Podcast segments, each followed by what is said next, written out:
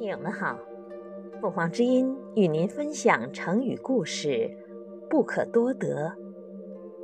解释：形容非常稀少，很难得到。东汉末年，有个名士祢衡，才华出众。当时，太中大夫孔融对他特别赏识，把他推荐给汉献帝。他写道：“帝是皇居。”必须非常之宝，祢衡等辈不可多得。汉献帝不敢做主，把孔融的荐表交给曹操。曹操爱才，就召见祢衡。哪知祢衡蔑视曹操，对他很不礼貌。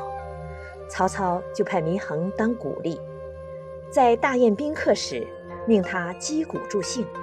谁知祢衡一边击鼓，一面大骂曹操，使曹操十分难堪。曹操派祢衡去荆州劝降刘表，想借刘表之手杀他。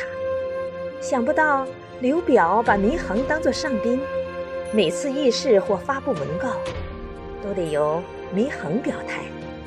后来祢衡又对刘表不公，刘表就派他到部将黄祖那里去当书记。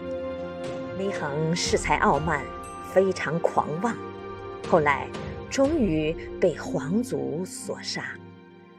成语“不可多得”由此而来，形容非常稀少、非常难得，多用于赞扬有才能的人。感谢收听，欢迎订阅。